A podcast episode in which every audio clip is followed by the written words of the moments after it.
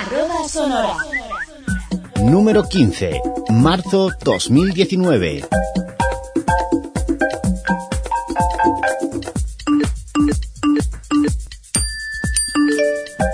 Hola, ¿qué tal? Bienvenidas y bienvenidos a nuestro número 15 de la revista arroba sonora. Ya llevamos un montón de años con todos vosotros y si nos dejan, como dice la canción, vamos a seguir aquí al pie del cañón. Recordad que esta revista está editada por el CTI, que es el Centro de Tiflotecnología e Innovación de la ONCE, en la antigua ciudad, y que está grabada en los estudios del Servicio Bibliográfico de la ONCE, en el SBO. Y nosotros que estamos aquí para cumplir con un propósito, que es teneros informados y entretenidos. Antes de dar paso al sumario de contenidos, quiero que nos conozcáis, por si tenemos algún oyente nuevo, oye, que, nunca se sabe. En la parte técnica tenemos a dos compañeros, a Ana Tubert y a Juan Rodríguez. En la lectura de los textos y las noticias nos acompañará Paloma Martínez y aquí delante del micrófono, como hace ya unos cuantos años, Estela Landrove. Dicho esto, lo mejor que podemos hacer es irnos a escuchar el sumario de contenidos que os va a acompañar durante los próximos minutos.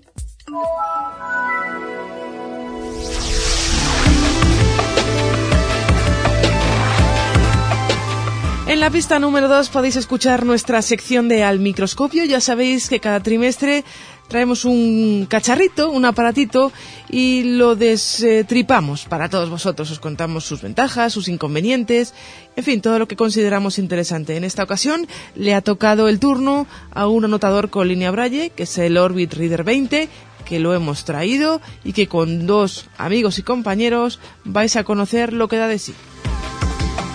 En la pista número 3 tenemos nuestra sección de noticias, lo que nos ha parecido más curioso, más interesante y que se ha podido encontrar en las redes sociales en el último trimestre.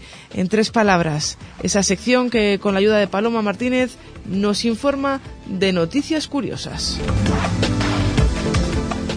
En la pista número 4, en nuestra sección hoy hablamos de os vamos a informar sobre los asistentes virtuales y sobre todo también sobre los altavoces inteligentes, tanto el de Amazon como el de Google. En la pista número 5 tenemos eh, que darle paso a una sección que nos encanta, ya lo sabéis. Arroba responde. Es el turno vuestro, el turno de los oyentes y además daremos respuesta al ganador del concurso de hace tres meses. Proponíamos una pregunta, nos habéis dado un montón de respuestas y vamos a conocer quién ha sido el ganador de ese lector de etiquetas Leo que nosotros sorteábamos. Y en la pista número 6 ya os diremos adiós, nos despediremos hasta dentro de tres meses, pero para eso todavía queda mucho. Poneos cómodos porque despegamos. Escríbenos a arroba sonora arroba 11.es. Al microscopio.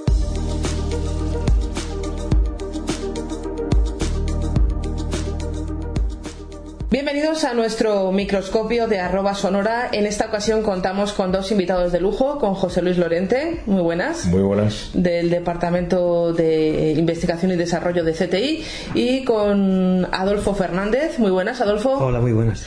Que él nos va a ayudar como usuario a conocer un dispositivo que os vamos a presentar. Se llama Orbit, es un anotador con línea braille lo vendemos en CTI desde hace aproximadamente pues un par de meses.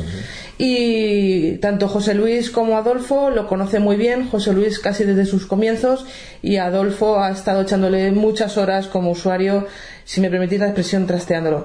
José Luis, ¿cómo comienza este proyecto de Orbit 20?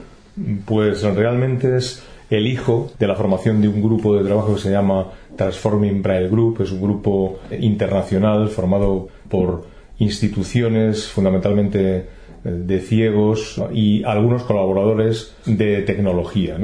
Objetivo fundamentalmente que pretendió este grupo y siempre lo ha mantenido como objetivo principal, producir algo para leer braille y recuperar la lectura braille de toda la vida. Ya sabéis que uno de los problemas que tenemos con el braille, llamémosle electrónico de alguna manera, efímero como se le quiera llamar, ¿no?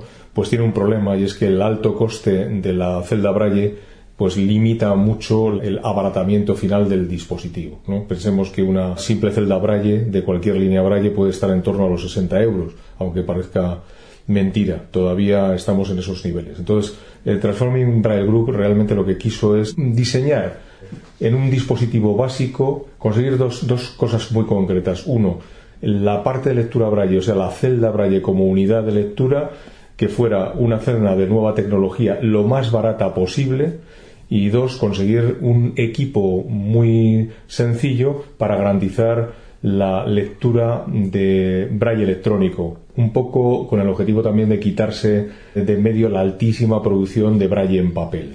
Estos fueron los dos objetivos básicos. Y después de esos objetivos, ¿qué se consigue?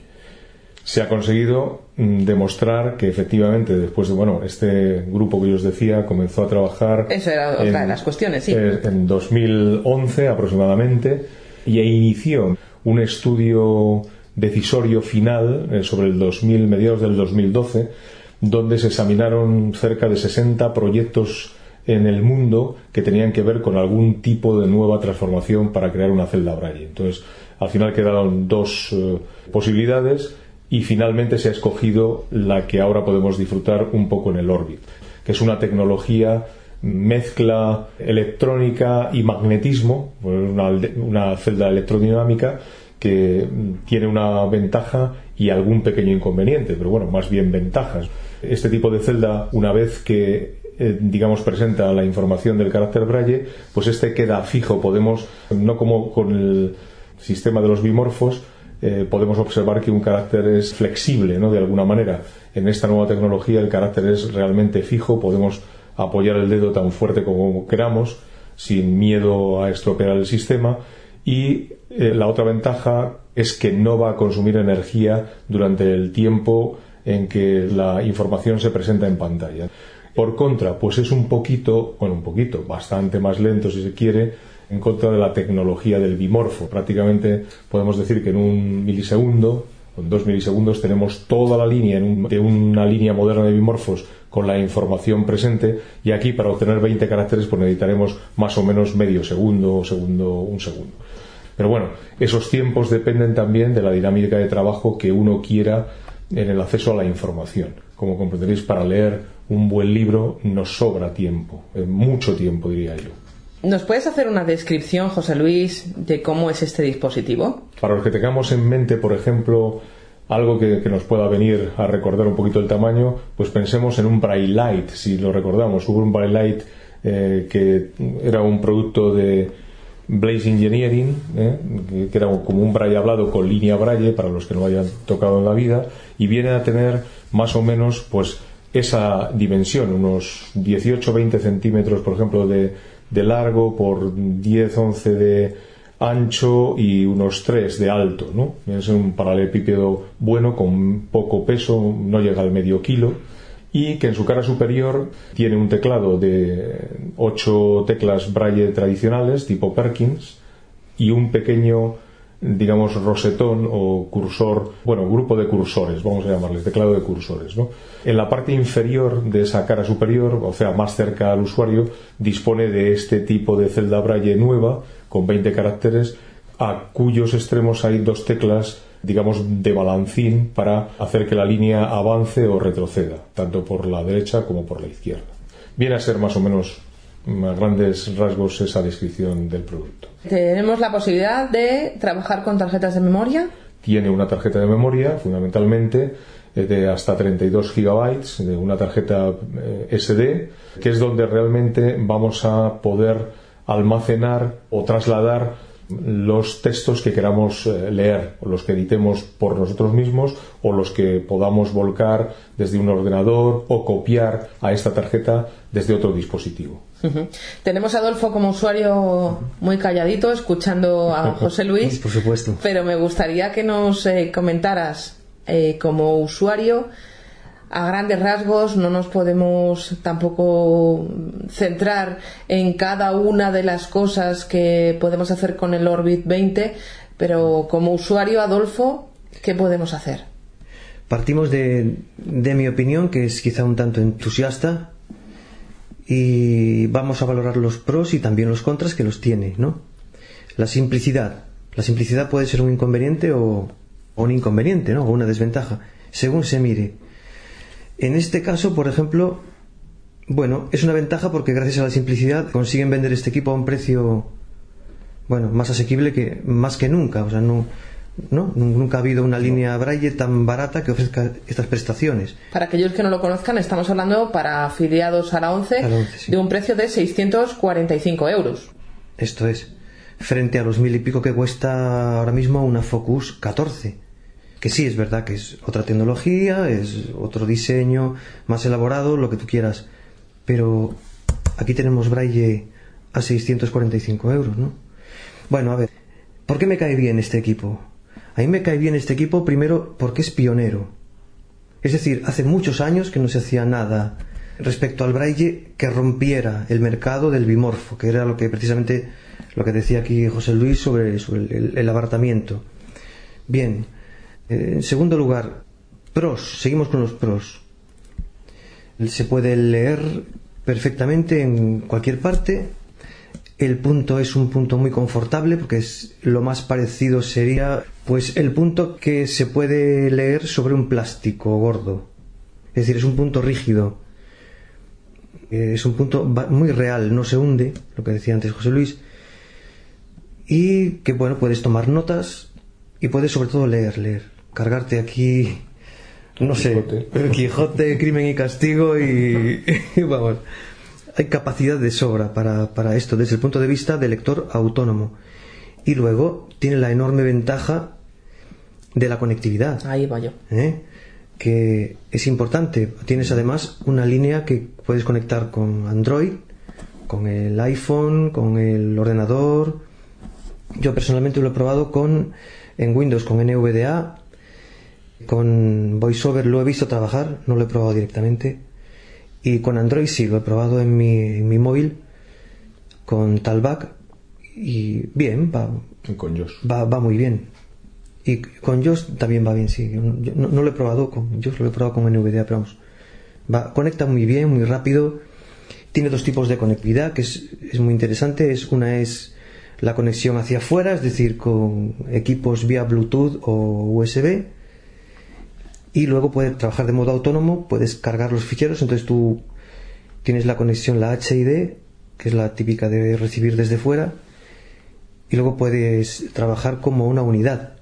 Es decir, tú conectas esto vía USB al ordenador y pasa a ser una unidad, ya está. La ves como una unidad. Entonces copias, pegas, quitas, pones. Para mí estos son los pros de esta línea.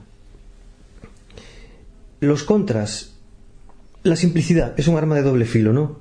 Entonces, a ver, el primer contra que le podemos poner es el siguiente y es perfectamente audible. Así que vamos a escuchar cómo arranca, ¿vale?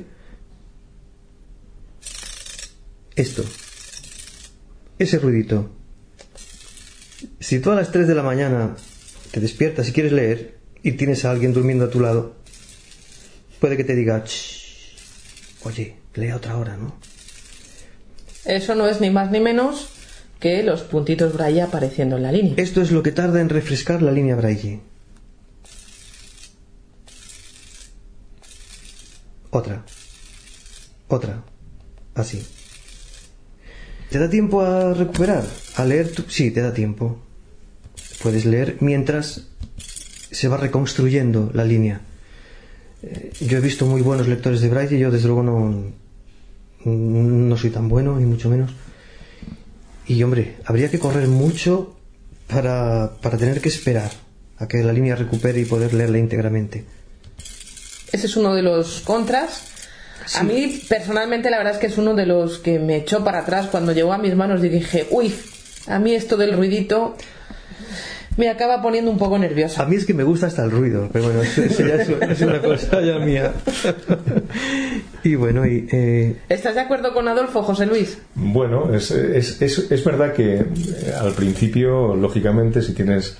Hombre, a mí no tanto, ¿eh? Yo desde que eh, empecé a trabajar con dispositivos cifrotécnicos, especialmente en líneas Braille, pues os recuerdo que la primera línea seria que hubo por aquí era una línea que se llamaba Braille Window, que era de la firma alemana Sonner, ¿no? Y tenía exactamente este mismo ruidito, es decir, cada punto, no cada celda, sino cada punto, era un, concepto de solenoide, que no es nada más que una bobina parecida a un timbre, ¿no? Aquello se activa y dispara el punto hacia arriba y claro, cuando topa arriba pues tienes un ruidito por cada punto ¿eh? y cada punto por cada carácter que va andando. Entonces, lo primero que me vino a la mente fue realmente, ¡guau! Una hora el window, como volvemos al pasado, ¿no? Pues sí, desde ese punto de vista es volver al pasado y efectivamente pues hombre, no es muy desagradable, pero si no existiera, evidentemente sería mejor. Porque la otra pequeña pega que podemos aducir es que trabajando 10 o 12 equipos de este tipo juntos, por ejemplo, en un aula o en tal, puede ser un poco rumoroso. ¿no? Tampoco es exagerado, ¿eh? ¿Eh? Pero, pero bueno, esa es, la, es una característica de esta tecnología. Puedes ir en tu autobús, en el metro, leyendo tranquilamente y nadie te va a decir. problema, nadie se va Hay gente con auriculares que hace más ruido, ¿no? Incluso. ya lo creo, lo estoy viendo. Pero bueno, un bimorfo, evidentemente, pues oiréis un pequeño saltito de cambio, eh, pues eh, no sé, un cuarto a lo mejor del sonido que emite un simple punto y ya está. ¿no? Ahí sí es verdad que se nota esa pequeña diferencia, pero no es en nada desagradable. ¿eh? Al final eh, tú te acostumbras perfectamente al sonido y viene a ser casi como un amigo. O sea, cuando te da el acuse de recibo de, que ha terminado de leer, de que está leyendo, de que está trabajando, incluso si lo tienes, digamos, en segundo plano, pues de repente oyes más a la línea que a lo mejor al propio lector de pantalla, ¿no? Digo, pues anda, mira, ha llegado algo o ha hecho algo porque efectivamente me ha avisado antes la línea que a lo mejor el resultado de que ha llegado un mensaje o cualquier cosa de estas, ¿no? ya os digo que no, no, no es desagradable en absoluto. Podemos seguir con los contras. Sigue, sigue. a mí esto me gusta. Los contras, veamos. bueno, a ver, no tiene enrutadores de cursor esta línea. Este equipo no cuenta con los enrutadores es decir, los switches que hay encima de, las celdillas Braille que son tan útiles a la hora de editar. Estaría bien que los tuviera, sí, pero ya no serían 600 euros. Es lo de siempre, ¿no? Entonces, bueno, en rotadores no tiene. Puedes mover el cursor con las flechas, con el rosetón que tiene arriba. Entonces, si vas, moviendo el cursor para editar, lo que quieras, ¿no? Y tal. Bueno. Contras. Hay una cuestión que deriva de su simplicidad y que acarrea una molestia la molestia puede ser soslayada dependiendo del, bueno, del nivel de exigencia que tenga cada uno y lo que quiera meterse en esto. Pero vamos a ver, si tú estás leyendo un libro en braille, y cuando hablo de braille me refiero al braille literario, al braille que se produce en el SBO, en el que se puede bajar de la biblioteca digital, el braille de toda la vida. El formato BRA que todos conocemos. El formato BRA, sí. Bueno, entonces imaginemos que tú estás, te has descargado un libro, lo tienes aquí dentro de la Orbit, estás leyendo esto y quieres escribir un texto para luego poder leerlo en el blog de notas de Windows, pongamos, que no es BRA. Bueno, para hacer esto tienes que entrar en el menú, entramos en el menú y cambiamos la tabla braille eh, que estamos usando para poder escribir en ANSI. La tabla braille que maneja es una y no es independiente de cada fichero que utilices. Es decir, si tú cargas un BRA y tienes la tabla de, 6 puntos cargada, leerás ese BRA perfectamente. Pero si tú tienes la tabla ANSI cargada, la tabla de 8, de 8 puntos, la del braille computarizado, pues no leerás ese BRA perfectamente. Cada vez que quieras leer un tipo de fichero, tienes que cambiar de tabla. Tienes que cambiar de tabla. Y eso es algo que la gente tiene que saber antes de decidir meterse en esto para cuando la vea o la quiera adquirir o lo que sea. Entonces, esto de momento es así. No hay una transcripción automática, porque Orbit Reader 20 no convierte nada en nada. Filtra, pero nada más. Si me equivoco, José no, por favor. está muy bien. Entonces pasa esto, que si tú quieres escribir un texto para leerlo en el blog de notas, tienes que tener muy claro la tabla que quieres utilizar y por supuesto el braille que quieres utilizar, que ha de ser el braille de 8 puntos. Es decir, si quieres que ya os lea bien los siete niños jugaban con las cigüeñas y no lea cosas raras, pues tienes que asumir que vas a escribir en braille de ocho puntos. Es decir, La L de los, pues tiene que ser los puntos 1, 2, 3, 7. No el 4, 6, 1, 2, 3. Perdonad, pero yo esto lo digo porque no sé. Me parece interesante porque puede haber usuarios Hay que, que se bajen libros de la biblioteca y que intenten leerlos y digan, pues no me los está transcribiendo bien. Claro, y este para mí es un, bueno, es un inconveniente bueno, que deriva de la simplicidad del equipo. Luego, en cuanto a la edición de texto, pues una edición simple que cuenta con copiar, pegar, y cortar y buscar. Si buscas en un fichero, un- en un archivo grande, habrá un momentito de espera, porque el procesador es pequeñito. También el consumo es pequeño, o sea que la batería aguanta, o tiene una autonomía, yo creo que más que razonable. En definitiva, pues el que quiera braille en los dedos y llevárselo y para, para leer y para tomar notas puntuales, pues es un aparato magnífico. Inconvenientes los tiene, claro que los tiene. Pero la idea me parece tan buena y sobre todo es tan pionero, tan fresco, crear una nueva patente sobre líneas braille en un, es un mercado minoritario, no lo olvidemos, ¿no? Y que alguien se dedique a pensar en la forma de crear un, un braille electrónico distinto y que eso lo materialicen en un aparato me parece muy grande. Entonces, lo que, lo que puedo decir de este aparato. José Luis. Sí, eso es solo el principio. ¿eh? O sea, tenemos el Transforming Braille Group. Ya os digo que pretendía aunar todos esos dos objetivos o esos dos principales en un elemento, digamos, comercial al menor precio posible. En el futuro, ¿qué va a pasar? Pues evidentemente están recibiendo mucha información de los usuarios.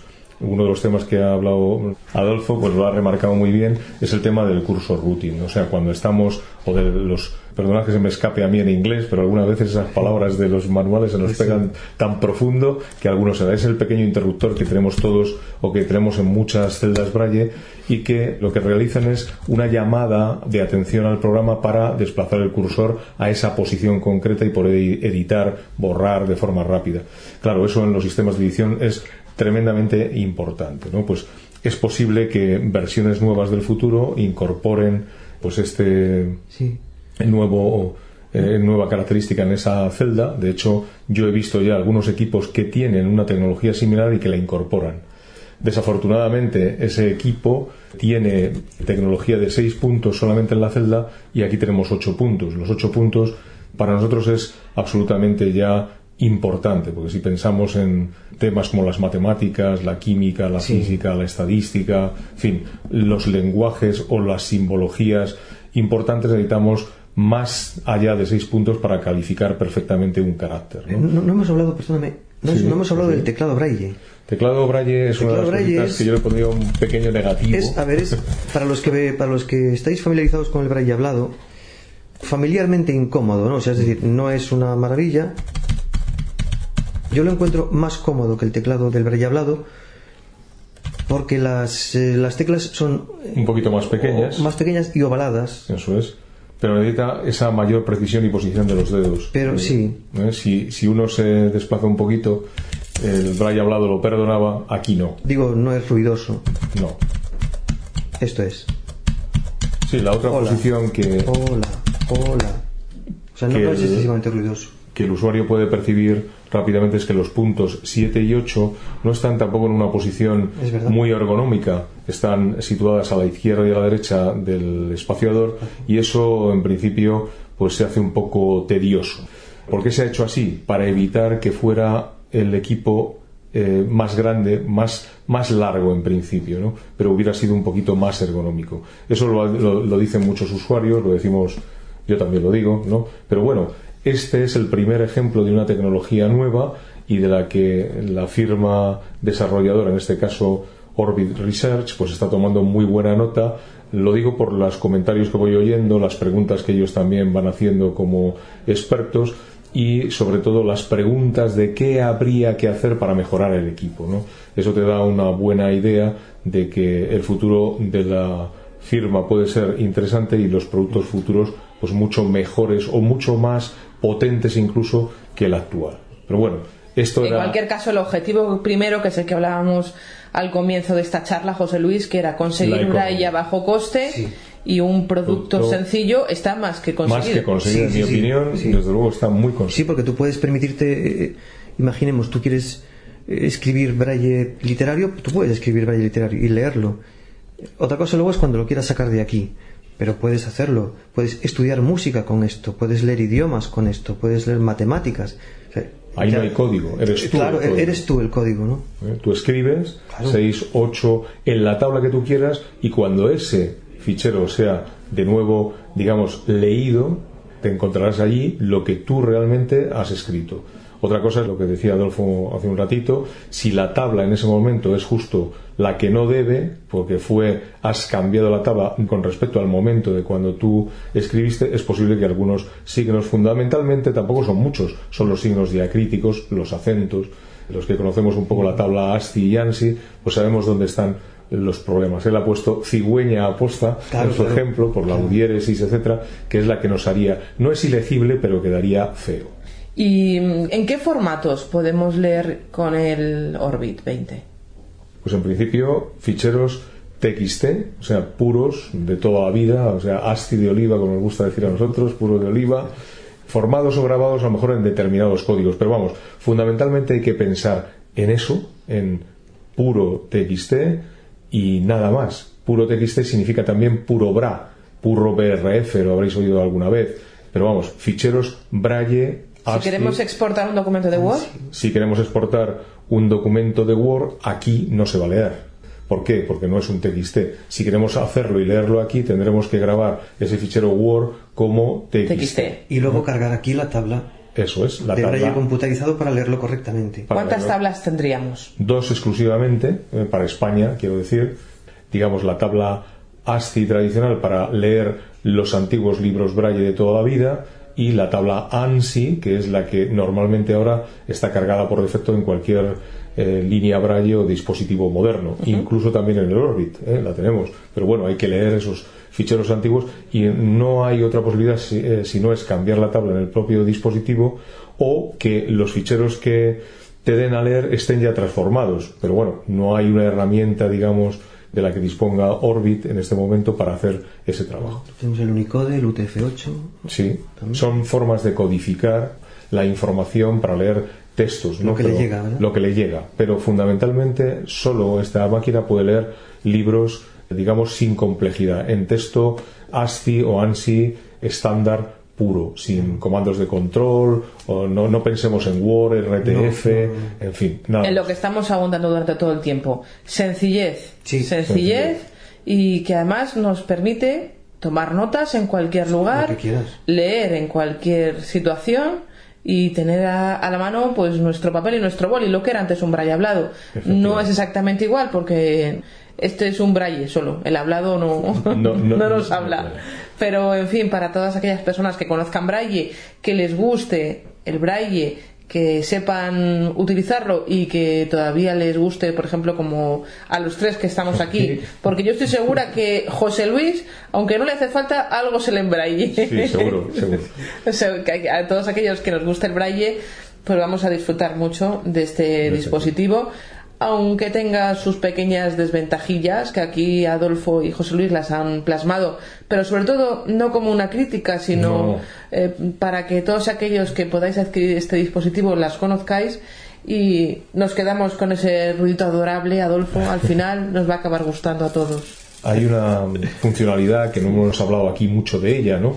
Pero esa superconectividad vía Bluetooth, es decir, sin cables, etcétera, con un teléfono inteligente es algo realmente muy importante. Es grande, ¿eh? Porque podemos manejar un, teléfono Android. Y trabaja muy bien, además, ¿eh?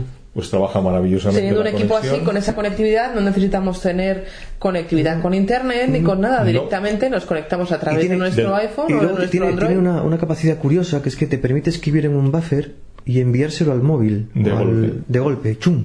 Entonces tú vas a mandar un, hombre, un WhatsApp, no sé, igual es demasiado breve, pero cualquier documentito y luego lo, lo, puedes corregir, editar en la línea y ¡zas! Enviarlo de repente. Y se lo mandas como si lo hubieras escrito de golpe. Yo, qué cosillas. Tiene cositas, tiene cositas. Pero vamos, aquí una de las cosas que con los nuevos chips de los Bluetooth 4.0, etcétera, la conexión, por ejemplo, es prácticamente instantánea. En el momento en que uno enciende el equipo o el iPhone, ya estás conectado. O sea, esas pérdidas antes de señal que teníamos o de enlace que teníamos con algunos dispositivos, en este eh, la cosa es muy robusta. funciona muy bien, ya os digo, y existe la posibilidad para el que le guste el tema del sonido, pues gracias a esa conectividad leer ese documento pues a través de la síntesis de voz del propio teléfono, ¿no? Por ejemplo. Pero bueno, este dispositivo pensemos que es braille exclusivamente para recuperar y, avanzar en la lectura braille y es como se ha concebido. Esto es una posibilidad muy interesante en la conectividad, pero es parte ya del uso de dos dispositivos. Pues nos quedamos con esos detalles, la conectividad, la versatilidad y, el la sencillez y el ruido Adolfo. Venga, dale, dale. Me encanta, me encanta Adolfo, me encanta. El...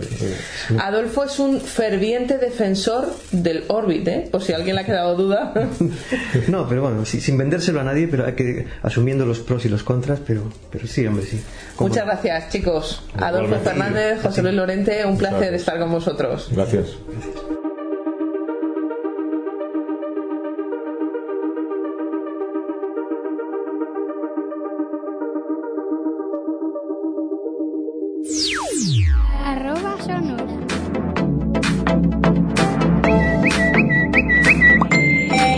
Palabras.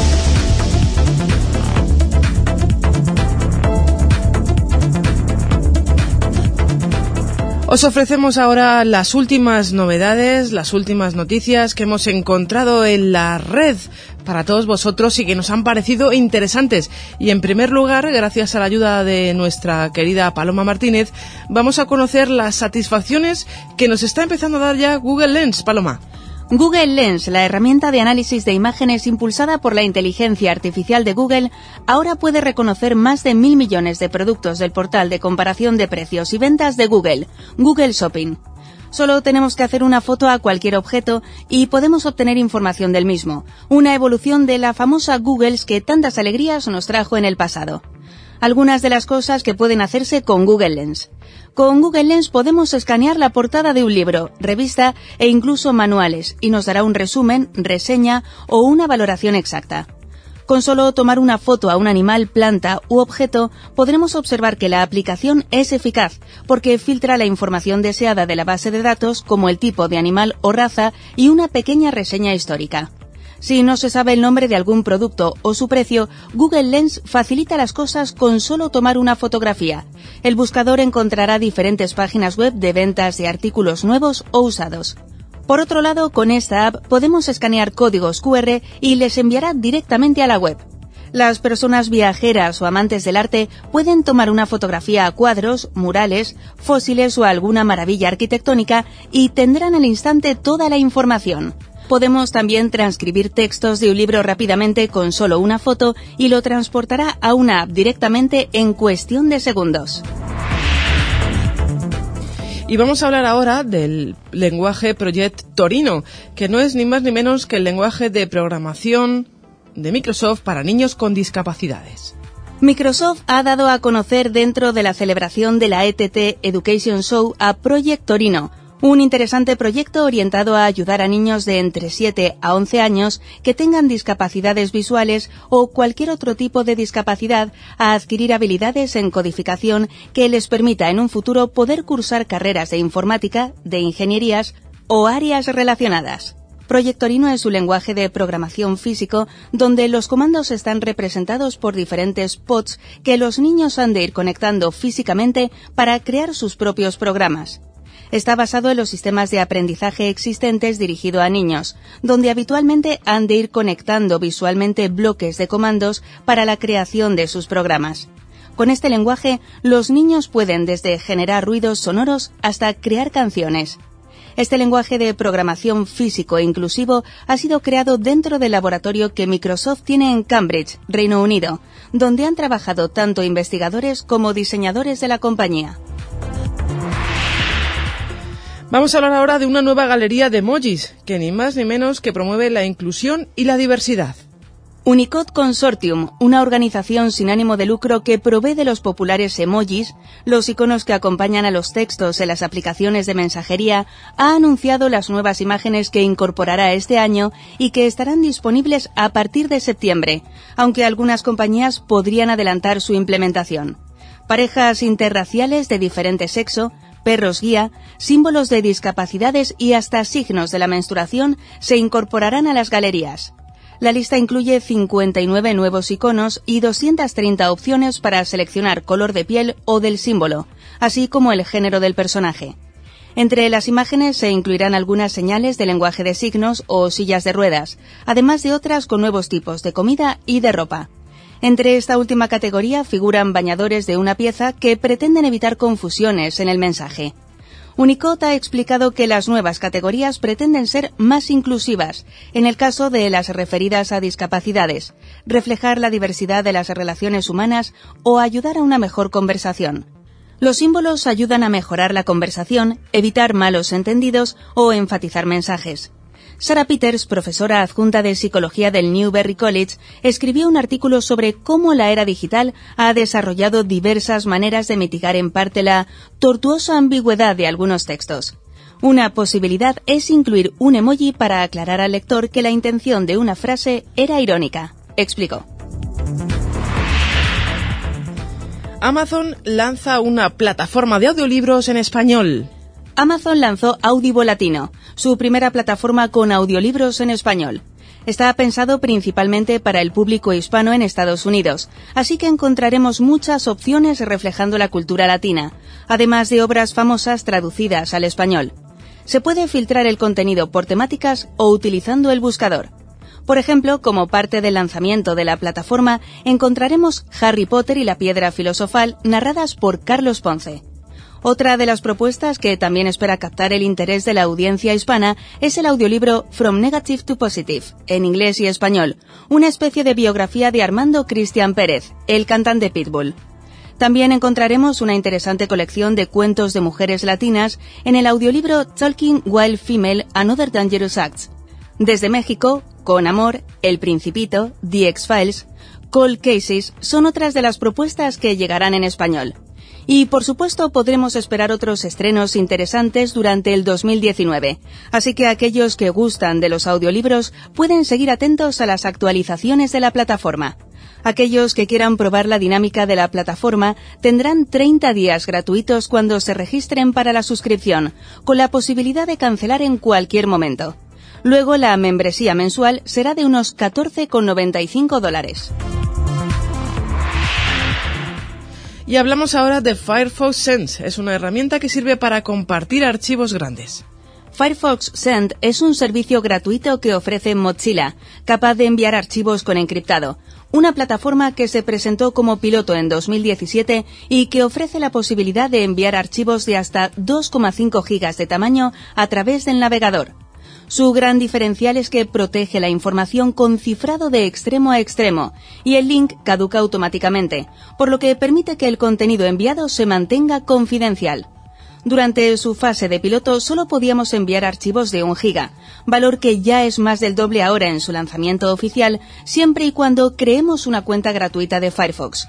El objetivo es que evitemos enviar archivos grandes por email, semejante a lo que ya hacemos con WeTransfer y otras soluciones semejantes. Estas soluciones son más rápidas que Google Drive o Dropbox, ya que permiten el envío inmediato permitiendo que el destinatario reciba el link correspondiente. Para usarlo solo tenemos que enviar el archivo deseado a send.firefox.com y definir un periodo de caducidad, siendo posible también proteger el archivo con una contraseña. Mozilla es una de las organizaciones más confiables cuando se trata de privacidad, por lo que seguramente estamos frente a una opción extremadamente segura a la hora de enviar archivos privados por Internet. Esta aplicación estará disponible en breve como una aplicación de Android en la versión beta. Hablamos ahora de un paso más allá que ha dado la aplicación de Microsoft Señai. ¿Y por qué ha dado un paso más allá? Bueno, pues porque permite a las personas ciegas explorar las fotografías con el tacto. Microsoft ha lanzado una interesante actualización para su app Sin AI, pensada para personas con discapacidad visual, aprovechando el potencial de la inteligencia artificial. Esta app está centrada en las situaciones cotidianas de un usuario con problemas de visión, para que no pierdan detalles de lo que sucede, afectando su calidad de vida. Siguiendo esta línea, una de las últimas funciones que han implementado permite que el usuario pueda explorar una fotografía con el tacto y saber qué sucede o quiénes están en la imagen. La dinámica es simple. solo tiene que tomar una fotografía o seleccionar alguna de la galería y comenzar a desplazar los dedos por la pantalla del dispositivo móvil. A medida que se realiza este proceso, la app irá describiendo los objetos que aparecen en la fotografía y en algunos casos, si hay suficiente contexto, podrá hasta describir una escena. El nivel de detalles que puede añadir esta función es asombroso. Por ejemplo, puede mencionar las emociones que manifiesta la persona de la fotografía, describir su apariencia física, mencionar el lugar que ocupa cada objeto y hasta aplicar reconocimiento facial para identificar a amigos o familiares.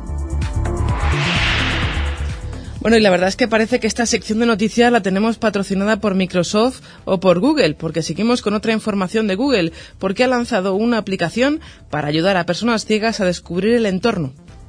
Lookout es la nueva app de Google que promete ayudar a las personas ciegas a tener mayor independencia. El equipo de Google ya había compartido detalles de esta app en Google I.O. del año pasado, anticipando algunos aspectos interesantes de su dinámica y ahora, al fin, han lanzado esta propuesta en Google Play. La idea es que las personas con alguna discapacidad visual puedan utilizar las bondades de sus dispositivos móviles para obtener información del entorno, sin tener que depender de otra persona. Por ejemplo, utilizando la cámara y los sensores, el dispositivo podrá detectar si hay personas u objetos, y la app transmitirá esta información al usuario de manera precisa y en tiempo real no solo dirá que hay un perro, sino que también indicará la posición. Esta app combina el potencial de la inteligencia artificial aplicando un sistema similar a Google Lens. Además, se han añadido otras funciones teniendo en cuenta las actividades diarias de las personas. Por ejemplo, la posibilidad de leer textos en modo lectura rápida o leer códigos de barras y reconocer el valor del dinero en modo comprar, entre otras opciones. Por el momento solo estará disponible para usuarios en Estados Unidos que cuenten con dispositivos Pixel, pero el equipo de Google promete extender Lookout a otros idiomas y mercados. Y para terminar, seguimos con la última noticia de Google. Eso significa que están muy activos en esto de las aplicaciones para personas con discapacidad. Han presentado ahora dos aplicaciones para la transcripción instantánea y para la amplificación del sonido. Paloma. Dichas apps se llaman Transcripción Instantánea, Live Transcribe y Amplificador de Sonido, Sound Amplifier. Lo mejor es que ya están disponibles para cualquiera que desee probarlas.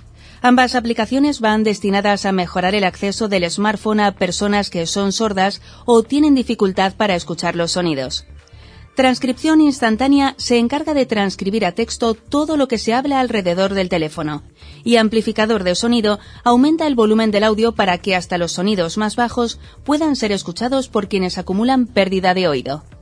Transcripción instantánea dispone de una interfaz sencilla donde solo hay que seleccionar el idioma y la aplicación se encargará de escuchar todo lo que se diga en dicho idioma para convertirlo automáticamente en texto. De esta manera, resulta posible comunicarse con una persona sorda cuando no se sabe el idioma de signos, por ejemplo.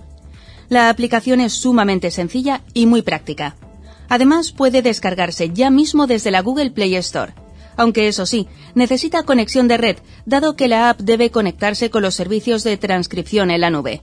Con amplificador de sonido, Google ha creado una aplicación que hace más accesible los sonidos y voces siempre sin transcribirlos, ya que la app funciona a modo de audífono. La app permite amplificar los sonidos y también filtrar los no deseados para que quien usa el teléfono no se sobresalte por los ruidos con alto volumen. Funciona sin conexión a Internet. Esta aplicación de accesibilidad necesita unos auriculares para arrancar. Los micros del teléfono o de los auriculares capturarán el sonido, amplificarán el audio desechando los ruidos no necesarios y el usuario tendrá mayor conciencia de su entorno a pesar de las dificultades auditivas. Todo con el teléfono y sin necesidad de hardware adicional, aunque eso sí, es necesario Android 9 Pie. Ambas aplicaciones ya están disponibles para probar desde la Google Play Store. Además, están presentes de manera nativa en los Google Pixel 3. Eso sí, amplificador de sonido necesita ser activado desde las herramientas de accesibilidad, Transcripción instantánea funciona también como app aparte.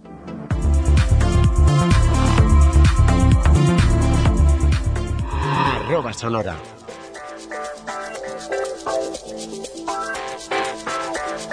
Hoy hablamos de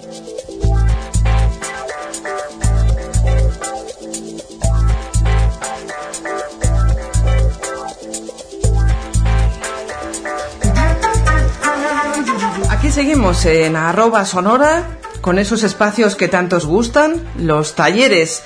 Y nos habíais pedido hace algunos números que habláramos de ni más ni menos que los asistentes, los asistentes de voz que nos acompañan últimamente en todos los lugares. Bueno, pues contamos con nuestro compañero Pedro Benito. Él ha estudiado bastante el tema de los asistentes y nos va a ayudar a descubrir y a probar y a trastear, si permitéis la expresión, algunos de los asistentes. Pedro, muy buenas, bienvenido. Hola, muchas gracias, bien hallada. Nos gustaría que nos contaras, en primer lugar, esto de los asistentes, ¿cuándo surge o cuándo empezamos a tener los asistentes en nuestra vida? en nuestras vidas. Antes de, responder a tu pregunta, quería definir lo que es un asistente virtual eh, para que todos supiéramos un poco de qué estamos hablando. Un asistente virtual en realidad es un programa informático que es capaz de reconocer el lenguaje natural y a través de, de esa comprensión puede establecer una conversación, responder preguntas, hacer recomendaciones o realizar acciones que solicitemos. Es muy extenso hablar de todo esto, entonces voy a intentar resumir lo máximo posible para no hacer... Sí, porque lo que nos interesan son las pruebas. Eso es. Bueno, pues eh, el, antecedente más próximo que, tenemos a, los asistentes virtuales eh, son los asistentes de marcación por, voz eh, y tareas sencillas de, búsqueda que ya empezaron a implementar los primeros dispositivos Android, que hacían las búsquedas sencillas a través de Google, pero ya con reconocimiento de voz. Era un reconocimiento que no era tal porque en realidad eran unos, unos comandos muy, muy encorsetados, comandos de voz, que estaban definidos y si te salías un poquillo de aquel comando, no te pues, entendía. No te entendía para nada. Eso es. La verdad es que eso me recuerda a mi Nokia, ese que le decías, llama a Pepito. Y, no te entendía casi nunca, pero bueno, a veces lo conseguíamos. Exacto, pues ese es el, es el abuelo del asistente virtual. Y luego también con Apple se dio un salto importante en cuanto a este tipo de cuestiones. Pues sí, eh, Apple introdujo su asistente Siri, su reconocimiento de, voz Siri, que bueno, ha evolucionado muchísimo. Eh, ahora mismo casi todo el mundo conocéis eh, qué funcionalidad tiene, tiene Siri quien no ha iniciado VoiceOver diciéndole a Siri que lo haga. Ese tipo de instrucciones, el abrir una, aplicación, el decir que me pida un taxi o que me haga una búsqueda de un restaurante en, la aplicación de, mapas. Eh, ese tipo de, tareas al final se han estandarizado y es lo que nos ha llevado a los asistentes virtuales tal y como los conocemos hoy. Pero hoy no vamos a hablar de Siri, que ya casi todos los conocemos, como decía Pedro. Hoy vamos a hablar de dos asistentes estándar. Vamos a hablar del asistente de Google y del asistente de Amazon. Pedro. Pues así es. Eh, realmente el asistente de Google eh, quizás sea el más universal, porque como todas las aplicaciones de Google es de código abierto y al final recoge las inquietudes de todo aquel que quiera colaborar. Por supuesto que el asistente de Amazon tiene una importancia muy grande cada día más porque han decidido reunificarlo con el asistente de Microsoft, que si lo conocéis eh, se llama Cortana. Entonces, con la experiencia de uno y, la experiencia del otro, han reunido fuerzas y están emergiendo con un solo asistente virtual reunificado que tiene muchas posibilidades. Ya veréis algunos ejemplos y a mí me gusta bastante, la verdad. Hay que precisar también que estos asistentes virtuales tienen su correspondencia física en los altavoces inteligentes. En este caso, eh, Amazon tiene su línea de altavoces Echo y el asistente de Google eh, tiene su, su línea de asistentes Google. Yo lo que sí que me gustaría es hacer una especie de comparativa entre los dos. Lo único que sí que os voy a diferenciar en principio, si, os, apetece, las características físicas de los dos ejemplares que vamos a analizar. Te iba a pedir la descripción. Bien, perfecto. Vamos a ver concretamente con los que he estado trabajando estos últimos días, con el Amazon Echo Dot, que es, eh, el asistente de, Amazon Tiene forma cilíndrica, 4,3 centímetros de alto por 9,9 de ancho y pesa unos 300 gramos. Ah, muy ligerito. El asistente de, Google, el altavoz inteligente de, Google que, he traído, es el Google Home estándar. Pesa 477 gramos, eh, es ligeramente más grande que, el otro que hemos visto. Eh, mide 14,3 centímetros de alto y 9,6 centímetros de ancho. Ambos tienen forma cilíndrica, aproximadamente. Ya conocemos la descripción de cada uno de los altavoces. Tendríamos también los altavoces de Apple, pero en este caso la comparativa no la vamos a establecer con este tercer altavoz. ¿Por cuál quieres que empecemos? Bueno, pues si te parece vamos a hacer una batería de preguntas, creo que va a ser entretenido hacerlo así, donde vamos a hacer preguntas iguales o similares a ver cómo nos responde uno y otro. Vamos a ver. Bien, pues comenzamos. Alexa, buenos días. Hola. Los libros son capaces de crear nuevos mundos llenos de magia, y si alguien supo hacerlo de manera magistral, ese fue Gabriel García Márquez. El Nobel de Literatura nació tal día como hoy de 1927. Es todo un lujo poder disfrutar de esa maravilla que es Macondo y de la familia Buendía. Bueno, esta es la respuesta de, Alexa. Buenos días, un poco largo, ¿eh? Sí, la verdad es que sí. Lo que pasa es que esto está definido como una rutina. Nosotros tenemos la capacidad de poder definir rutinas tanto en, un dispositivo como, como, en otro. En este sentido no hay prácticamente diferencias. Entonces, en este caso, teníamos definida una rutina mediante la cual, además de decirnos buenos días también, correspondía con nuestro saludo, también nos da eh, una efemérides del día, en este caso el nacimiento de Gabriel García Márquez. Vamos a probar con el otro altavoz. Ok, Google. Buenos días. Hola, arroba sonora. Ahora mismo es la una y trece de la tarde. 10 grados con chubascos. Hoy va a haber chubascos. Se prevé una temperatura máxima de 12 y una mínima de 1. Que pases un buen día. Bueno, pues hemos podido ver que aquí, a diferencia del dispositivo de Amazon, en lugar de incluirnos un tip del día, nos facilita la información meteorológica. Que eso también es configurable, entiendo. Sí, sí, básicamente porque así lo hemos definido previamente. Si os dais cuenta, el saludo además nos lo ha eh, personalizado, nos ha dicho eh, hola arroba sonora. Es decir, ya conocía que estábamos en este entorno, pero bueno, mm, básicamente porque eso lo había dicho yo previamente. Hombre, son inteligentes, pero no tanto.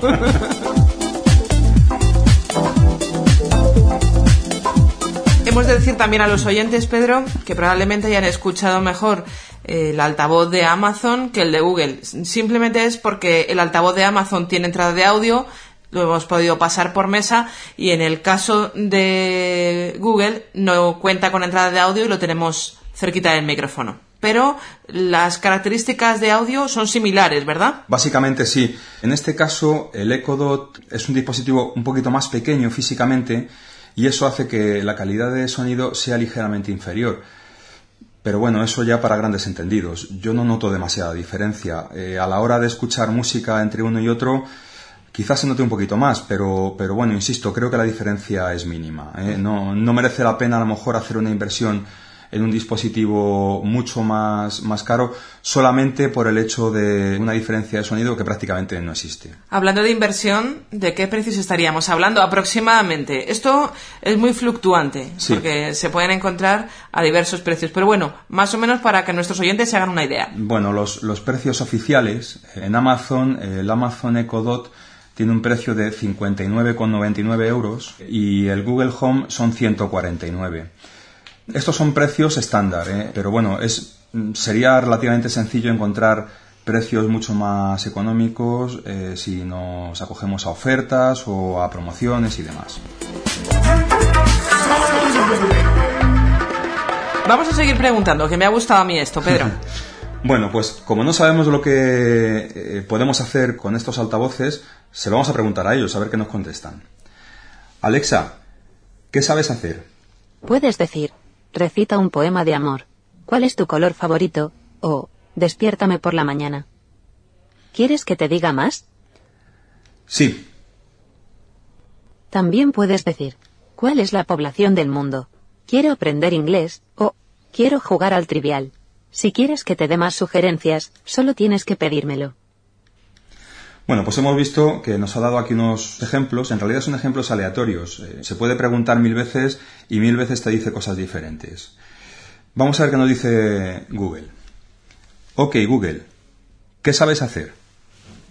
Aquí tienes un par de sugerencias. Puedes decir cosas como ¿cuál es la raíz cuadrada de 387? O bien, ¿te consideras introvertida o extrovertida? Ha sido un poquito más resumida la respuesta que nos, que nos ha dado Google, pero bueno, igualmente válida. Se le puede seguir preguntando, e igual que en el otro caso nos daría también más información. Más respuestas, eso es. Si queréis, podemos seguir con, con otro tipo de preguntas. Aquí le vamos a formular una pregunta para que veáis la diferencia de criterio que tienen a la hora de entendernos. Vamos a preguntar a Alexa lo siguiente. Alexa, ¿qué tiempo hace hoy en Córdoba, España? En Córdoba, España, hay un aviso amarillo por viento vigente hasta el miércoles, 6 de marzo a las 18. Ahora mismo, hay una temperatura de 15 grados Celsius con cielos nublados. Hoy se prevén chubascos, con máximas de 15 grados y mínimas de 4 grados. Vale, esto es lo que nos ha dicho en este caso el altavoz de, de Amazon. Ok, Google, ¿qué tiempo hace hoy en Córdoba? Hoy va a llover. Se prevé una temperatura máxima de 17 y una mínima de 4. Ahora mismo hace 16 con chubascos. Si os dais cuenta, hay un ha habido un matiz ahí en, la, pregunta. En la pregunta, correcto. Vamos a ver si le preguntamos a Alexa igual que a Google, a ver qué nos dicen. Alexa, ¿qué tiempo hace hoy en Córdoba? Ahora mismo en Córdoba, Argentina, hay 21 grados Celsius con nubes. La previsión de hoy es que será un día parcialmente soleado, con máximas de 28 grados y mínimas de 18 grados. Bueno, pues creo que lo hemos entendido todos, ¿no? Realmente aquí eh, la forma de, entender la pregunta que tiene en un altavoz y otro es diferente. Mientras que el altavoz de Amazon hay que precisarle que preguntamos por Córdoba, España, el de Google, con decirle Córdoba, entiende que nuestra ubicación está en España y que lo que queremos es conocer el tiempo de nuestra Córdoba más cercana. Por cierto, saludos a los oyentes. A los cordobeses. que los hay, ¿eh? Los hay. Vamos a seguir con esta batería de preguntas para ir un poco aligerando porque si no se nos va a hacer un taller larguísimo. Alexa, despiértame mañana a las 7 de la mañana. Alarma configurada para mañana a las 7 de la mañana. Con esto hemos visto que es muy sencillo poner una alarma. En el otro caso es igual. Ok, Google, despiértame mañana a las 7 de la mañana.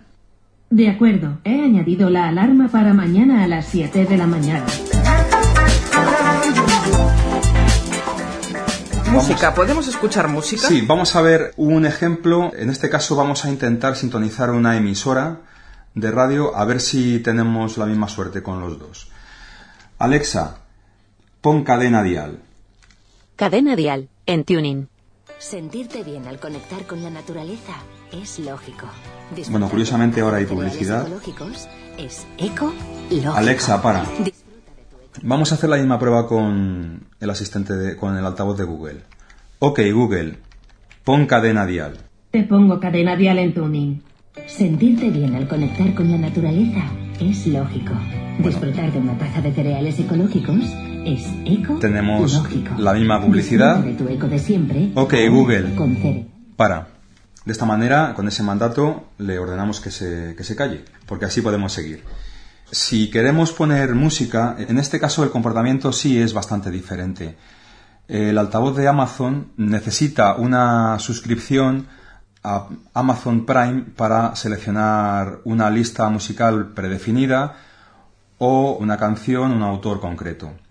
En el caso de Google no es así. Eh, Google tiene diversas fuentes de donde escoger la música y bueno, pues suele facilitarnos la petición que le hemos hecho. Vamos a verlo de esta manera. Alexa, pon música. Obteniendo la última emisora que has escuchado en Tuning, cadena dial. Por defecto nos pondría la radio. Cadena dial de Tuning Live no está disponible en este momento. Exacto. No tenemos eh, una suscripción que sería necesaria y por lo tanto no nos va a poner eh, ningún tipo de música. Vamos a ver qué ocurre con Google. Ok, Google, pon música. Muy bien, te pongo música de Spotify.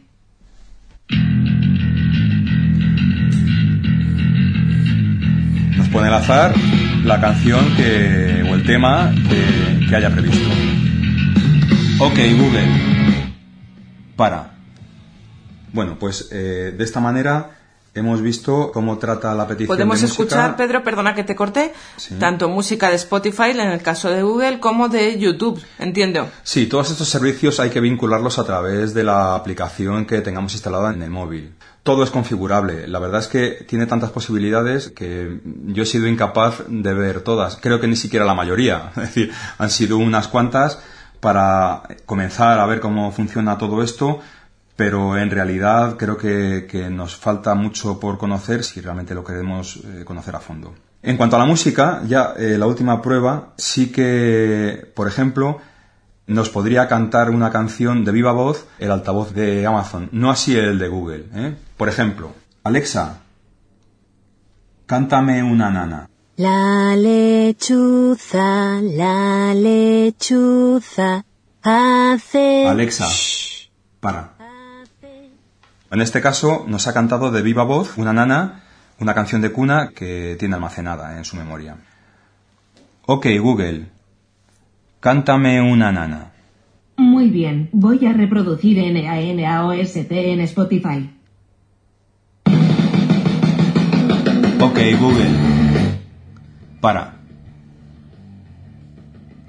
Lo que ha hecho ha sido eh, verificar en una de sus listas de reproducción de Spotify un texto de una canción que contenga las letras NANA ¿m? directamente y nos ha salido eh, una música de rock duro bastante importante. Más cosas, una, una búsqueda en Wikipedia, por ejemplo, Alexa, ¿quién es Dani Rovira? Daniel Rovira de Rivas es un actor, humorista y monologuista español, ganador del premio Goya al mejor actor revelación Alexa, 2015 para. por la película. Ok, Google, ¿quién es Dani Rovira? He encontrado esto en Wikipedia. Daniel Rovira de Rivas es un actor, humorista y monologuista español, ganador del premio Google. Goya al mejor actor. Para. Si os dais cuenta, la fuente de la Es que la he recogido misma. la información es exactamente la misma. ¿Se puede configurar la velocidad de la voz? Pues en este caso no, todavía no. Eh, es, es posible que en un futuro no muy lejano sí que se pueda hacer, pero eh, lo que intenta es de reproducir un habla lo más humana posible a una velocidad lo más estándar posible. Y no hemos comentado que tienen que estar conectados a una red wifi. Lógicamente, por sí solos no funcionan. En, en ambos casos, en los dos ejemplos que tenemos encima de la mesa, tienen que estar conectados a la corriente y además tienen que estar configurados y añadidos como dispositivo externo a la aplicación que tenemos instalada en el móvil. A partir de ahí, todo es configurable. Es decir, que tenemos que tener móvil sí o sí. Tenemos que tener móvil, bueno, dice móvil, dice smartphone, dice tableta e incluso ordenador. Pero sí que es necesario Tiene que estar vinculado con algún dispositivo. Eso es. En el caso de los dispositivos de Amazon y de Google, da igual el tipo de dispositivo, el sistema operativo del dispositivo que tengamos. Obviamente, el dispositivo de Google funciona mejor con su sistema operativo, que es Android, pero sí que tienen que tener un soporte de telefonía móvil que les suministre Wi-Fi y que les aporte la configuración. En el caso de Siri, que lo teníamos abandonado, solamente es posible, y eso creo que también lo sabéis todos, que funcione con su sistema operativo iOS. No, no, hay, no hay otra fórmula. No obstante, una vez que lo hemos configurado con nuestro terminal, el terminal ya podemos abandonarlo, digamos, y ya sí que funcionaría. Sí, sí, bueno, de hecho en este caso eh, tenemos el, el móvil vinculado en otra estancia, no, no, no está ni siquiera aquí con nosotros, eh, con lo cual vemos que efectivamente tenía previamente configurada la wifi y, y estaba configurado como, bueno, pues en el estado que estáis viendo. ¿Qué curiosidades más interesantes podemos ver, Pedro? Son capaces de hacer todas las tareas estándar que nos podamos imaginar. Por supuesto, damos ya por descontado eh, el, el, hecho de, de, hacer llamadas o de abrir aplicaciones del, del, móvil. Nos sirven como asistente a la hora de buscar una receta de cocina. Podemos poner un recordatorio e incluso eh, nos sirve para jugar. Podemos darle unas órdenes para que veáis cómo, cómo funcionan estos casos. Alexa, tira un dado. Ha salido dos. Bueno, esta es la forma de funcionamiento de, en los dados por parte de Alexa. Ok, Google, tira un dado. Ahora mismo. Es un 1. Bueno, hay muy poquitas diferencias. Quizá el matiz circense que le da que le da Alexa y, y, bueno, un, un tono más realista que hemos escuchado en el caso de Google. Alexa, tira una moneda al aire. He tirado la moneda y ha salido cara. Ok, Google, tira una moneda al aire. Perfecto. Pues es cara. Pues igualmente Google nos ha dado un enfoque más realista de lo que supone el lanzamiento de, una moneda al aire. Podemos hacer cálculos sencillos. Por ejemplo, en este caso Alexa sí que llega a un nivel de complejidad un poquito superior. Eh, lo vamos a ver con, con este cálculo. Alexa, ¿cuánto es el seno de 30 grados? El resultado del cálculo es 0,5. Bueno, Alexa es en este caso muy, muy, muy precisa y muy rápida además. Sí. Vamos a ver qué pasa en el otro caso. Ok, Google, calcula el seno de 30 grados. Lo siento, no sé cómo ayudarte. Bueno, pues Google se perdió esta clase de matemáticas, pero sí que llega a otras de nivel similar. Por ejemplo, ok Google, calcula la raíz cuadrada de 17. Raíz cuadrada 17 equivale a aproximadamente 4,123. Bueno, pues ahí tenemos el, el, resultado. Sí que es cierto que podemos hacer que el altavoz de Google nos dé el resultado de operaciones más complejas, pero ya deberíamos cargar eh, aplicaciones específicas. No hemos hablado de las aplicaciones de el altavoz de Google y de las skills de Amazon, Pedro. El aprendizaje de, estos dispositivos se basa precisamente en esos conceptos.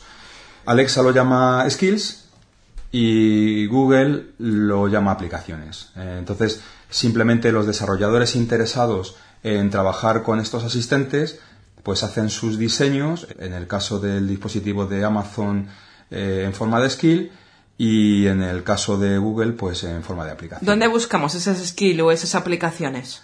Bueno, pues en la propia interfaz de, de la aplicación que tenemos instalada en el móvil se pueden añadir. En este caso Google también permite alguna opción más que a mí me gusta bastante, que es a través de, de la propia aplicación web, donde nos debemos validar con nuestro usuario de Google y automáticamente ahí nos aparece como opción eh, el agregar a nuestro dispositivo todo aquello que nos resulte de interés. Está clasificado por temáticas, hay aplicaciones de todo tipo, de productividad, de educación, de ocio, en fin, hay un, una gran cantidad de aplicaciones que son muchas de muy gran utilidad. Tenemos por ahí otro juego que creo que a más de uno y a más de dos le gusta mucho jugar, que hace alusión a un mago. Pues así es. Vamos a verlo sobre la marcha. Alexa, quiero jugar al Akinator. Bienvenido de nuevo. Puedo leer tu mente. Piensa en un personaje e intentaré adivinarlo. ¿Empezamos? Sí. ¿Tu personaje es de género femenino? No. ¿Tu personaje es de origen español? Sí. ¿Tu personaje es un youtuber famoso? No. ¿Tu personaje tiene más de 40 años? Sí. ¿Tu personaje forma parte del mundo de la canción? No. ¿Tu personaje es conocido por su implicación política? No. Bien, bien. ¿Tu personaje trabaja en un canal de televisión? No. ¿Tu personaje falleció? No. Bien, bien. ¿Tu personaje tiene alguna relación con el mundo del deporte? Sí. ¿Tu personaje ha jugado en una selección de fútbol? Sí. ¿Tu personaje ha jugado en el Real Madrid CF? Sí. ¿Tu personaje tiene como apodo el nombre de un animal? No. ¿Tu personaje juega de delantero? ¿No? ¿Tu personaje es entrenador? Sí. ¿Tu personaje lleva bigote? Sí. Supongo que estás pensando en Vicente del Bosque. ¿Estoy en lo cierto?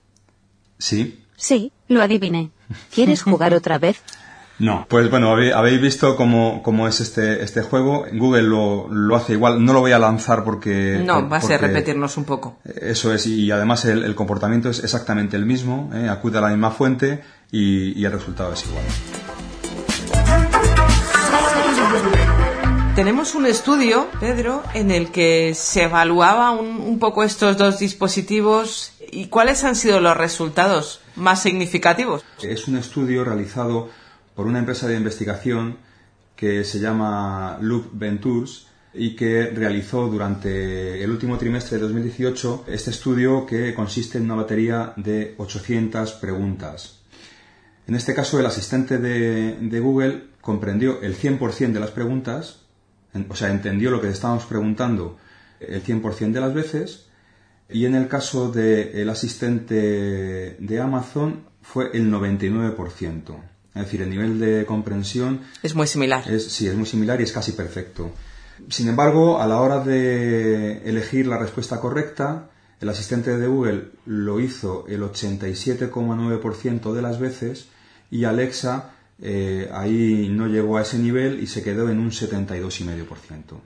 No obstante, no está nada mal este resultado si tenemos en cuenta que tan solo un año antes las respuestas correctas que habían respondido eh, ambos asistentes a las mismas preguntas fue del 81% en el caso del asistente de Google, es decir, eh, casi tenemos un 7% más de respuestas correctas, y en el caso de Alexa eh, fue del 64%, con un incremento similar. Esto quiere decir que estos asistentes van evolucionando, van aprendiendo y las respuestas que nos van dando pues cada día son más satisfactorias. ¿Hacia dónde vamos en cuanto a los asistentes, Pedro, por lo que tú has podido ver? Yo creo que ahora mismo estas marcas están poniendo mucho énfasis en conectarnos con nuestro entorno, eh, principalmente con nuestro hogar. Ahora mismo mm, ya de hecho hay una gran disponibilidad de dispositivos que del, del tipo de enchufes, bombillas, interruptores y reguladores. eh, Termostatos, sí, termostatos, hablábamos aquí de ellos. sensores de todo tipo, cámaras de seguridad. Bueno, pues Cualquier cosa que nos podamos imaginar, casi, casi. eso es. Eh, De modo que lo que, que lo que hagamos sería una programación, además un control remoto y tendríamos todo absolutamente controlado sin necesidad de estar in situ. ¿no? Realmente estos altavoces son delegados nuestros, son realmente asistentes, que ese es el, es el concepto.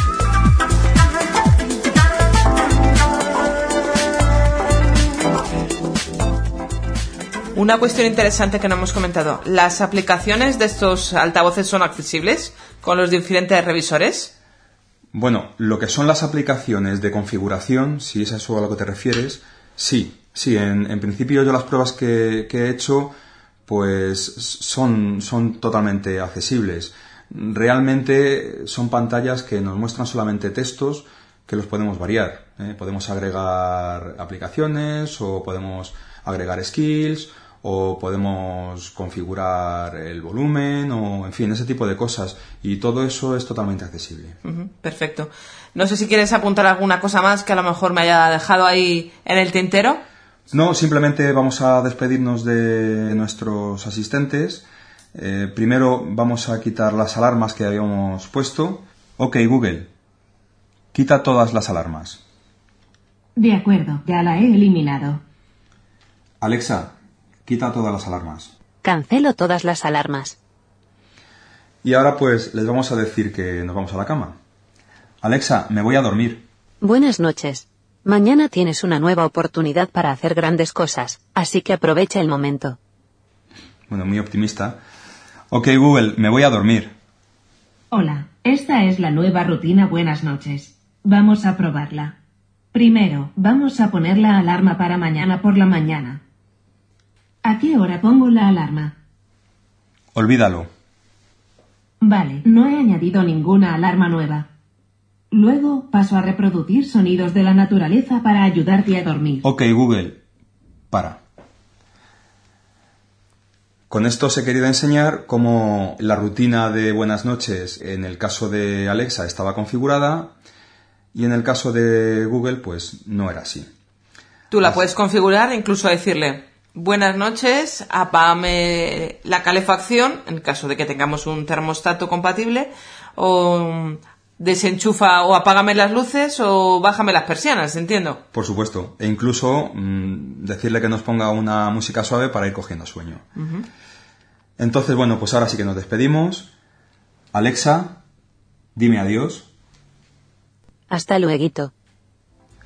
Ok, Google, dime adiós. Hasta luego. Yo me quedaré aquí haciendo guardia por si me necesitas. Bueno, pues Ahí tenemos ya la despedida de nuestros dos altavoces y espero que os haya gustado. Nosotros, Pedro, simplemente te queremos agradecer que hayas estado con nosotros en este número de arroba sonora, que nos hayas ayudado a comprender un poquito mejor cómo funcionan los asistentes y te decimos eso de hasta luego. pues muchas gracias y hasta luego y saludos para todos.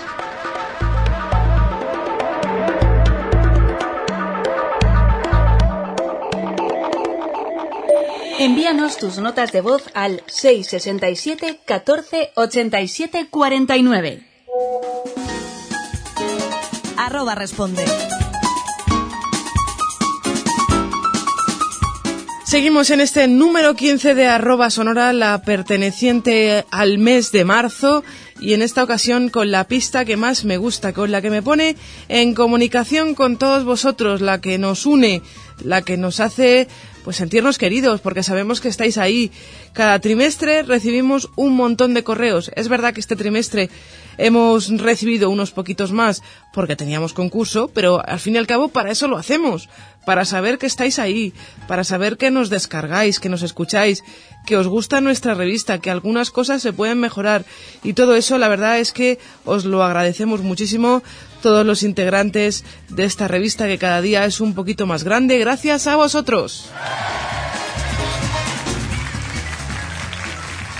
Y después de estos aplausos que tantos merecéis, vamos a empezar a dar lectura a los correos electrónicos que nos habéis enviado. Tenemos muchos, muchísimos, gracias a Dios, al correo electrónico de arroba sonora arroba 11.es. Vamos a empezar, si os parece, con los correos que nos hacen preguntas, que nos formulan cuestiones y posteriormente pues iremos escuchando los audios, las notas de voz que nos habéis enviado por WhatsApp y las respuestas que también nos habéis enviado por correo electrónico a ese concurso que os planteábamos hace tres meses y que vamos a ver quién se lleva ese lector de etiquetas Leo, que es al fin y al cabo lo que regalábamos. Paloma, muy buenas de nuevo. Muy buenas, Estela. Aquí te tenemos rodeada de correos electrónicos. Muchos ¿Por cuál correos. empezamos? ¿Por cuál empezamos? Pues vamos a empezar por Javier Burillo, que nos pregunta, bueno, en primer lugar nos felicita por la revista. Gracias, Javier. Muchas gracias. Y nos pregunta si es posible tratar el tema de los nuevos aparatos de medición de glucosa a través de sensores.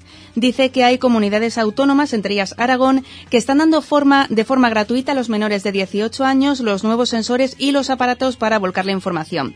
Quiere saber si ya existen modelos parlantes para invidentes como los que hay en glucómetros con tiras reactivas. Bueno, pues Javier, hace unos números, yo creo que fue en el número del mes de junio del año 2018, hacíamos precisamente una mención a uno de estos glucómetros que llevaba un sensor y que se volcaba la información, no era un glucómetro, se volcaba la información del sensor directamente a un smartphone. Concretamente hablábamos de los iPhone. O sea que yo te emplazo a ese número de la revista, que lo consultes y a lo mejor te puede resultar interesante. Javier, muchas gracias por tu consulta y mucha suerte con, con esta cuestión. Paloma. Isidro Vilaseca nos sugiere que para saber de qué va algún capítulo de arroba que le interesa, le cambia el nombre y lo guarda.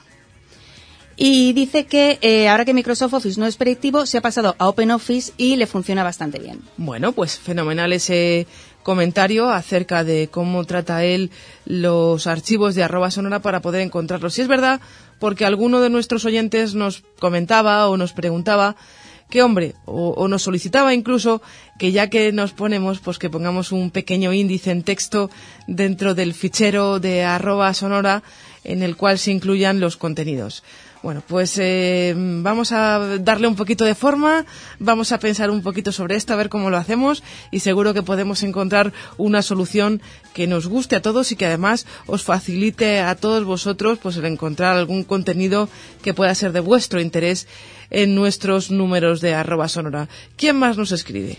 José Motos nos pregunta si conocemos algún software de agenda y calendario específico para Windows tipo Boominder, pero que sea accesible con JAWS y que este desafortunadamente no lo es, o si este se podría hacer accesible con JAWS. Pues José, nosotros no hemos sido capaces de averiguarte una respuesta concreta, pero tenemos un amplio, nutrido grupo de oyentes que a lo mejor alguno de ellos pues conoce o trabaja con alguno de esos programas que mencionas y te puede dar alguna respuesta. Como aquí tenemos la suerte de que nuestros oyentes responden, además de arroba, pues a lo mejor para el próximo número alguno de nuestros oyentes te puede responder. Seguimos con Inma García y nos dice que, eh, bueno, nos propone que tratemos el tema de las lavadoras accesibles, las que se pueden conectar a la wifi y al teléfono y ella utiliza iPhone. Bueno, Inma, pues también nos tomamos nota de esa sugerencia de los electrodomésticos, no solo lavadoras, accesibles. Sabemos que Samsung está trabajando mucho en este campo, está haciendo la casa inteligente. Tuvimos la ocasión de verles allí en Tiflo Innova ya por el año 2017 y llevaban electrodomésticos muy interesantes llevando a cabo sobre todo el Internet de las cosas, ¿no? Tener todo conectado en la palma de nuestra mano gracias a un smartphone, a un teléfono móvil. En cualquier caso, nos lo apuntamos y en cuanto tengamos algo nuevo que ofreceros, pues no os preocupéis que, que os lo contaremos aquí en arroba sonora. Pero sí que es verdad, Inma, que hay lavadoras accesibles que se pueden manejar por terminales móviles, pero nos encontramos con el hándicap de que las aplicaciones que hacen posible que esos electrodomésticos se manejen no son del todo accesibles. Así que atentos, pendientes, que en cuanto tengamos alguna novedad os la hacemos saber. Fernando Villalba nos sugiere si podríamos dedicar un apartado a la aplicación Navilens y al reloj en braille DotWatch. Dice que cree que son dos herramientas que pueden resultar de utilidad. Bueno, Fernando, pues de Navilens hablábamos en el número anterior, lo contábamos como noticia, es una aplicación que cada vez la podemos ver en muchos lugares, cada vez más, con más frecuencia y sirve sobre todo para poder etiquetar tanto, bueno, pues productos que queráis como cualquier otro tipo de, de cuestión, ¿no? Como puede ser, pues no sé, un, un hotel, una estación de autobuses y que son etiquetas además muy grandes que con el móvil a mucha distancia es capaz de, detectarlas, ¿no? Etiquetas grandes o pequeñas. Tenemos varias opciones. Nos lo apuntamos, Fernando. Trataremos de darte una cumplida respuesta. El último correo con sugerencias nos lo envía Enrique Mate Sanz y nos dice, bueno, nos propone que deletremos especialmente los nombres extranjeros. Eh, dice que sobre todo no logra entender en el corte 3 del pasado número la marca del termostato. Eh, dice que bueno que si lo podemos deletrear tal como se hace en los audiolibros. También nos dice que eh, ante la dificultad que expone un lector para localizar temas concretos en los números anteriores de arroba sonora, a él también se le ocurre y ha tratado de solucionarlo cuando en un corte hay un tema en el que está interesado, lo guarda en el ordenador, cambia el nombre del fichero, añade el número de la revista y el tema que contiene. Toma ya, si aquí cada uno se busca las mañas como puede. También nos dice que, eh, bueno, le ha gustado mucho la entrevista con Manolo. Dice que cuando hace más de 15 años comencé con la retinosis pigmentaria, estuve buscando información sobre la enfermedad y no sé cómo llegué a manolo.net. Me apareció una web excelente por su información y la forma de exponerla. Me alegra saber que sigue viva y progresando.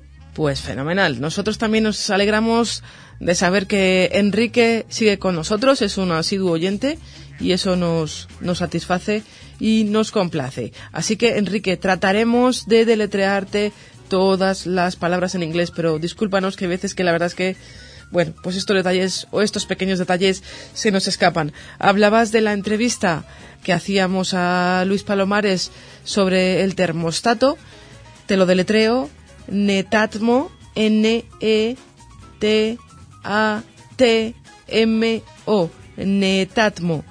Espero que ahora sí te haya quedado un poquito más claro, se nos haya entendido y puedas hacer con, con él lo que más, lo que más desees.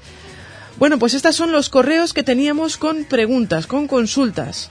Oyentes que se responden entre ellos, que a mí esto es una de las cosas que más me gusta, y la información que os vamos dando según vamos pudiendo. Bueno, y ahora llega el momento más esperado por todos vosotros, que es el momento de conocer ¿eh? Quién ha sido el ganador de nuestro concurso que os proponíamos en el número 14. Os proponíamos pues llevaros un lector de etiquetas Leo, ese lector con el cual podéis etiquetar un montón de artículos, prácticamente mil, como aquel que dice, podéis tener casi mil etiquetas, más o menos, y que además pues os va a servir como ordenador ¿no? de, de productos para el congelador, podéis poner etiquetas en la ropa, incluso hay etiquetas lavables, en fin, que yo creo que está muy bien y que lo vamos a regalar en este número de arroba sonora a aquel que haya acertado la pregunta de nuestro concurso, que os la recuerdo, era ¿cómo se llama el asistente virtual de Amazon? Muy sencillo, ¿verdad? Pues claro que sí. Yo creo que prácticamente todos los que habéis participado en nuestro concurso lo habéis acertado. Ha habido un montón de concursantes y vamos a leer lo que nos cuentan, Paloma. Pues Fernando Villalba dice que el asistente de voz de Amazon es Alexa. Bien, Fernando. Inma García dice que el asistente es Alexa. Perfecto. José Motos dice que la respuesta a la pregunta es Alexa. Siguiente. Eh, a ver, a ver, a ver. Isidro Vilaseca, la solución al concurso, dice que cree que es Alexa. Lo crees muy bien. Fernando Villalba, ya lo hemos dicho, es Alexa. Muy bien, Fernando, otra vez. Eh, Rafa G, de Alicante, dice que el nombre del asistente de Amazon es Alexa. Muy bien, Rafa de Alicante. Raúl Fingerzeta también coincide y dice que es Alexa. Perfecto, Raúl. Manuel Gutiérrez dice que el asistente de Amazon se llama Alexa. Muy bien, Manuel. Nicolás Domínguez también coincide con Alexa. Nicolás está puesto. José Manuel Ibáñez Ibáñez también coincide y dice que el nombre es Alexa. Muy bien, José Manuel. También Soledad Conde Rodríguez. Perfecto, también entras a formar parte de ese sorteo.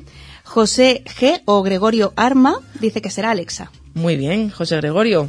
Manuel Villanueva también dice que cree que es Alexa. Manuel también conoce muy bien al asistente de Amazon. José Solves también dice que es Alexa. Perfecto, José.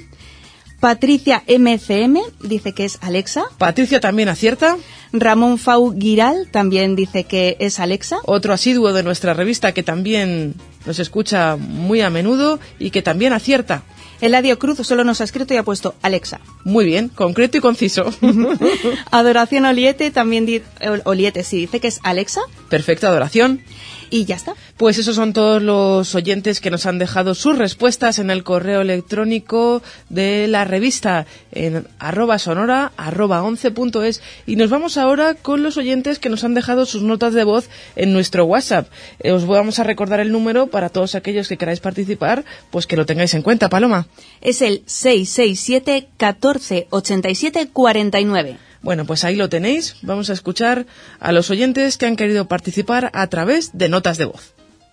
Hola, buenas, estimados compañeros de, del CIDAD y de arroba sonora. Eh, soy Miguel Ángel Lorenzo de Zamora y os mando esta nota de audio para poder participar en el, en el concurso y la respuesta a, a la pregunta de cuál es el, el asistente de Amazon es Alexa.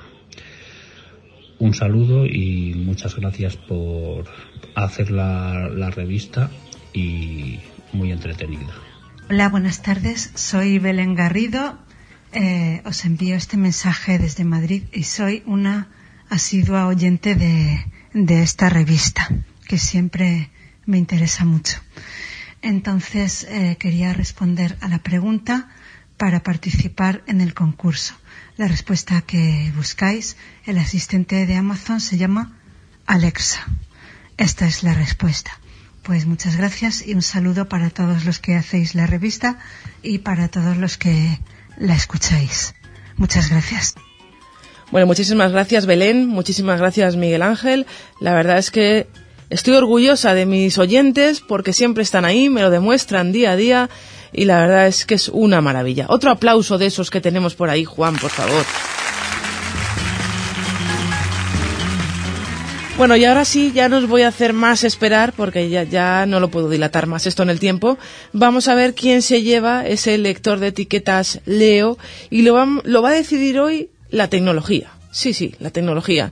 Nuestro técnico, Juan Rodríguez, uno de nuestros técnicos, porque ahora tenemos dos, ¿eh?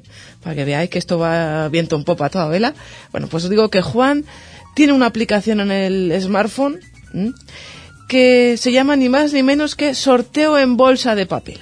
Así que hemos metido todos vuestros nombres y el propio smartphone va a ser el que va a decidir quién se lleva ese Leo. Hombre, en una revista tecnológica como esta, pues no puede ser de otra manera. El sorteo tenía que hacerse de una forma tecnológica. Así que Juan. Hola, buenas a todos. Vamos con el sorteo. Le damos a OK y a ver qué ocurre. Ahí suena la bolsa. Y la respuesta es. Inma García. Toma ya, Inma García.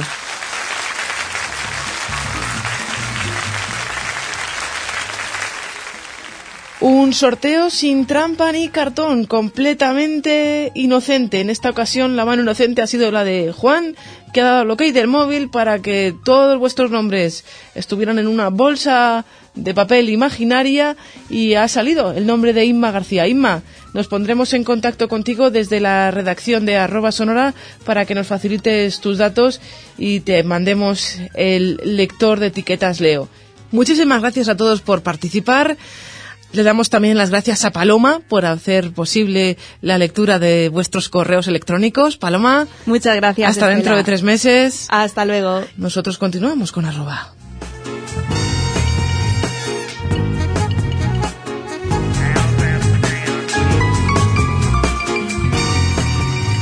Escríbenos a arroba sonora arroba 11.es.